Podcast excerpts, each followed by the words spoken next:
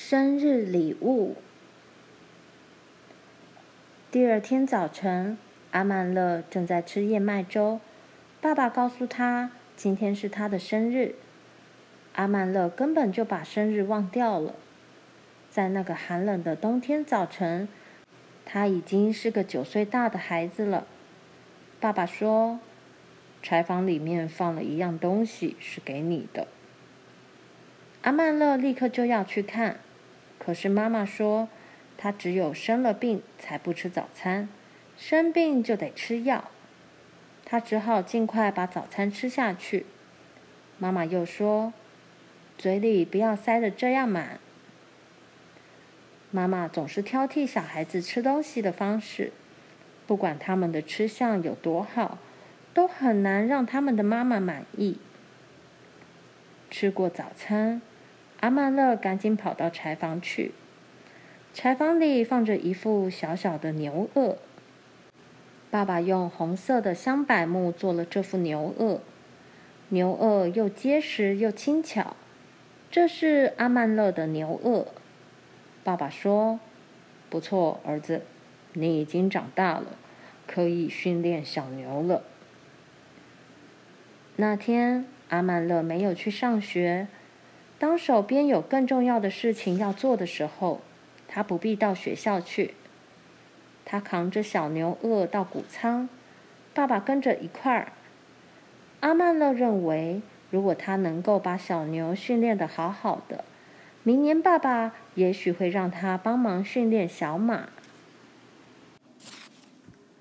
波波和亮亮在南仓房的温暖牛舍里，阿曼乐经常替他们刷毛。它们小小的红色腰肚，光滑的像丝缎一样。当阿曼乐走进牛舍的时候，他们会挤过来靠近它，用它潮湿粗糙的舌头试它。小牛以为它来喂胡萝卜了，他们还不知道阿曼乐要把它们训练得像大公牛一样呢。爸爸教阿曼勒小心地把牛轭套在它们柔嫩的颈子上。阿曼勒得用碎玻璃把牛轭的弧形套内圈刮得十分光滑，才不会擦伤小牛的颈子。接着，阿曼勒放下牛舍的栏杆，这两头好奇的小牛便跟着他走进雪光炫目而寒冷的谷场。爸爸和阿曼乐各拿起牛轭的一端，把牛轭放在亮亮的颈背上。然后，阿曼乐把亮亮喉咙下面的弓形支架抬起来，把支架的两端插进牛轭上面的支架孔里。他在弓形支架的两头各插入木栓，把支架固定好。亮亮一直把头扭来扭去，想看看什么怪东西架在他的颈背上。不过，阿曼乐已经把他的脾气磨得非常温和了。所以他只是静静地站着。阿曼乐喂了他一块胡萝卜。波波看见他在嚼胡萝卜，很快走过来想要他那一份。爸爸把他推转过来，站在亮亮旁边，将牛轭的另一头放在他颈背上。阿曼勒把另一根弓形支架从他喉咙下面推上来，用木栓固定在牛轭上面。现在他有一组上了顎的小公牛了。然后，爸爸在波波的脚上绑了一根绳子。阿曼勒抓住这条绳子，他站在这两头小牛前面叫道：“走呀！”波波的脖子越伸越长，阿曼乐拉动绳子，直到波波往前走。这时，亮亮的鼻子喷出声音来。然后向后拉，牛二把波波拉得扭回头去，停了下来。两头小牛呆呆地站在那里，不知道这是怎么一回事。爸爸帮阿曼乐去推波波和亮亮，使他们并肩站好。接着他说：“儿子，要让你自己想办法喽。”说完就走进谷仓里去了。这时候，阿曼乐才知道他真的已经长大，可以单独做重要的事情了。他站在雪地上看这两头小牛，他们也莫名其妙地看着他。他不知道该怎么教他们明白“走呀”的意思，用讲话的方法是行不通的。可是他非得想办法让他们懂得这句话的意思不可。当我说“走呀”的时候，你们必须直直的向前走。阿曼勒想了好久，然后他离开小牛，走向饲料箱，在口袋里装满胡萝卜。他走回来，站在小牛前面，尽量把彼此的距离拉远。阿曼勒左手牵着绳子，右手放进工作装的袋里，叫道：“走呀！”他举起手里的胡萝卜给波波和亮亮看，他们很快走了过来。停！当小牛走到他前面时，阿曼勒叫了起来。小牛停下来，等着吃胡萝卜。他给他们各一块。当他们吃胡萝卜的时候，他又向后退了几步，把手放进口袋里，叫着：“走呀！”真叫人惊奇，他们这么快就懂得“走呀”是前进的意思，“停”是停止的意思。当他们的行动已经像大公牛一样好的时候，爸爸走到仓房门口说：“够了，儿子。”阿曼勒并不认为已经够了，可是他当然不可以不听爸爸的话。爸爸说。开始训练的时候，如果你让小牛工作得太久，他们会不高兴的，而且会不再听你的话。再说，吃午餐的时候也到了。阿曼勒简直不能相信，整个上午这么快就过去了。他把木栓拔出来，放下弓形支架，把牛顎从小牛颈背上取下来。他把波波和亮亮放回温暖的牛舍里。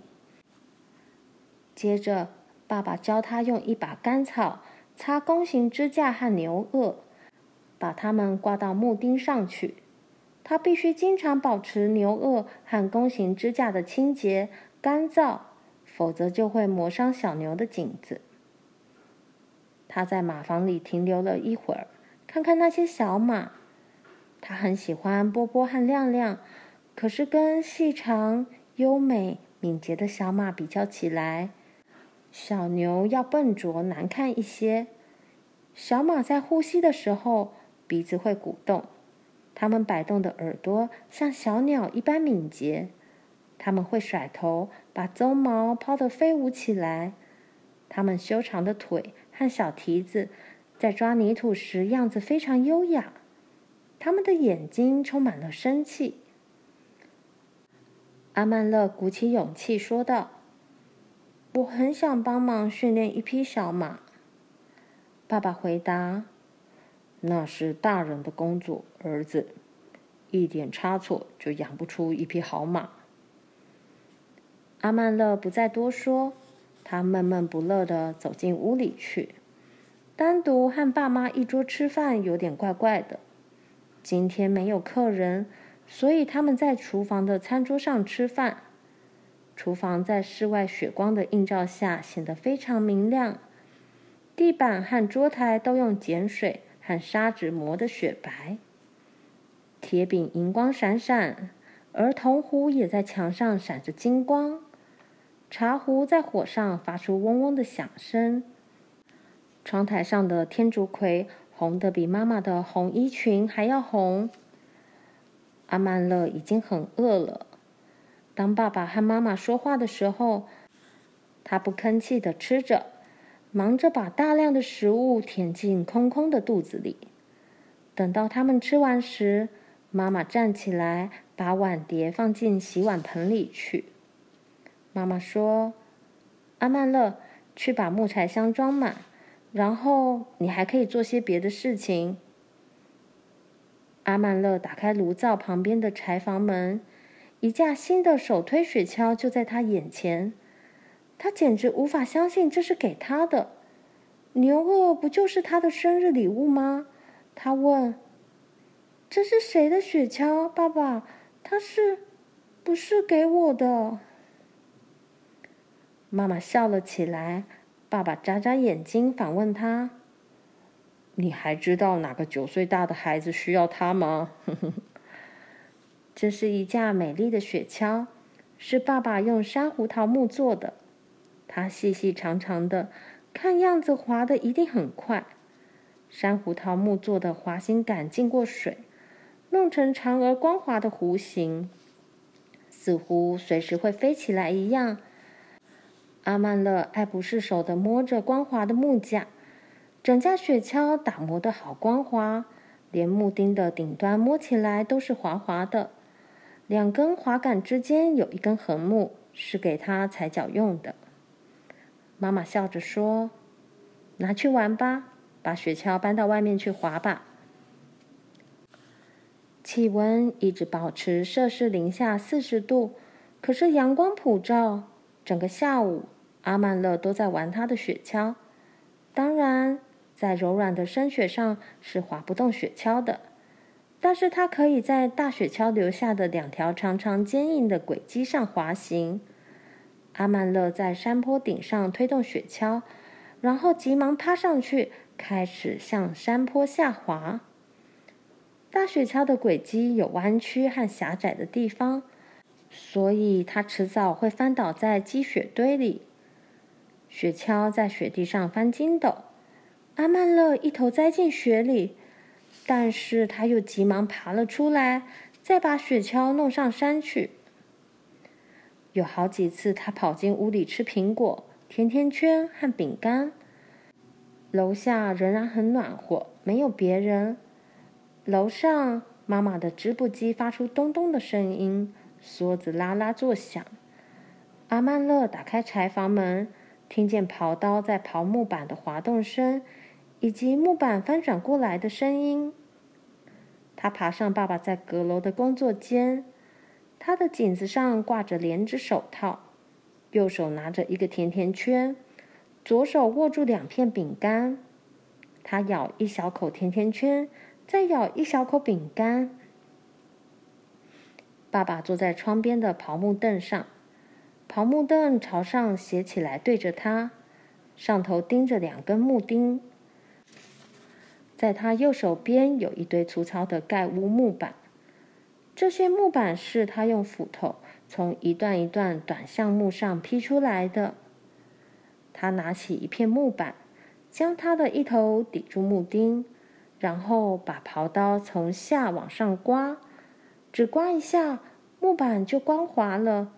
他又刮了一遍，把木板上端的部分刮得比下端薄一点。接着，爸爸把木板翻一面，这一面也刮两刀，就算刨好了。爸爸把刨好的木板放成一堆，把另一块粗木板抵在木钉上。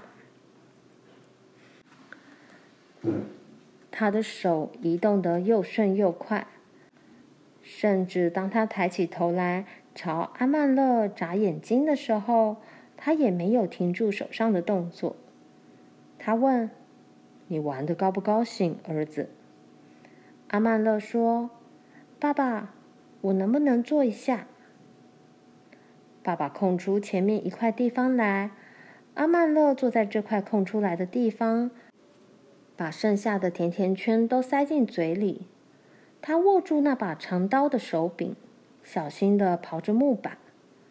做这件事没有看起来那么容易，所以爸爸把他的大手握在阿曼乐的手上，他们一起把木板刨光。然后阿曼乐把木板翻过来，他们再刨这一面。他只要刨一块木板就够了。他从凳子上站起来，跑去看妈妈。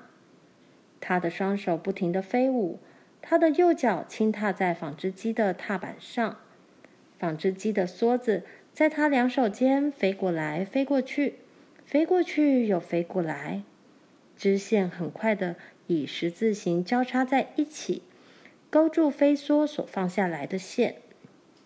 咚！踏板响了一声，咔里咔啦，飞梭发出声音，砰！手柄也响了一声，飞梭飞了回来。妈妈的工作房又大又亮，暖炉的烟囱使她非常暖和。妈妈的小摇椅放在窗子下面，旁边有一篮子做地毯的碎布。纺车放在角落里，有一面墙的架子上放满了一束束红、黄、棕、蓝色的纱线，是妈妈在夏天时染好的。不过，正在纺织机上织的布却是米灰色的。妈妈正用搓成一股的未染色羊毛线和黑羊毛线在织布。阿曼勒问：“这是做什么用的？”妈妈说：“不要用手指，阿曼勒，这样是没有礼貌的动作。”她在纺织机的吵杂声中大声地说。阿曼勒又问：“这是做给谁的？”这次他没有用手去指。妈妈说：“这是给罗耶做上学的衣服用的。罗耶明年冬天就要到马龙城的学校去念书了。妈妈正在织布给他做衣服。屋子里的一切都很宁静舒适。”阿曼乐走到楼下，从罐子里再拿了两个甜甜圈，又到外面玩雪橇。东边山坡很快就暗下来了，他只好收起雪橇。给牲口打水，因为又到了傍晚该工作的时候了。从谷仓到井边的路很远，抽水机那边有间小房子，水经过一条水槽，穿过墙，流到外面的大水槽来。水槽表面结了冰，抽水机的压水柄好冷，如果你用手指去摸，感觉上也很像火烧。有时，男孩子会互相打赌，看谁敢在大冷天用舌头使压水柄。阿曼乐心里很明白那是什么滋味，他才不会去做这种事呢。如果那样做的话，你的舌头会冻结在铁饼上，不是粘在那里饿死，就是用力扯开，在铁柄上留下一块舌头肉。阿曼乐在冰冷的抽水房里用尽全身的力气来抽水。爸爸把马匹带到外面的大水槽去。爸爸先把两匹一组的拖车马带出来，小马跟在母马后面。然后爸爸带一匹快要长大的小马出来。这些马还没有受过良好的训练，因为外面气温很冷，他们踢着腿，跳跃着。用力扯动缰绳，不过爸爸紧抓住缰绳，不让他们挣脱逃走。阿曼乐尽快地抽着水，水从抽水机里涌出来，发出一种冷冷的声音。马匹把发抖的鼻嘴伸进嘴里，很快地喝着水。爸爸抓住抽水机的把手，把大水槽里加满水。然后到仓房去，把所有的牛都放出来。牛群不需要人把它们带到有水的地方，他们急忙走到水槽边来喝水。阿曼乐也用力地抽着水。牛群喝好水，就急急回到温暖的谷仓里，各自进入自己的牛舍。每一头牛都会在进入牛舍后，把头放在自己的筐内。他们从来不会弄错。牛会这样做，也弄不清楚他们是比马更懂事，还是完全出于习惯。现在，阿曼勒拿起草耙开始清扫牛舍和马房。爸爸把燕麦和豆子按一定分量放进饲料箱。罗耶放学回家了，他们像平常一样。一起把工作做完。阿曼乐的生日也过去了。阿曼乐以为第二天必须上学去，可是晚上爸爸说，切割冰块的时候到了。阿曼乐可以留在家中帮忙，罗耶也可以留下来帮忙。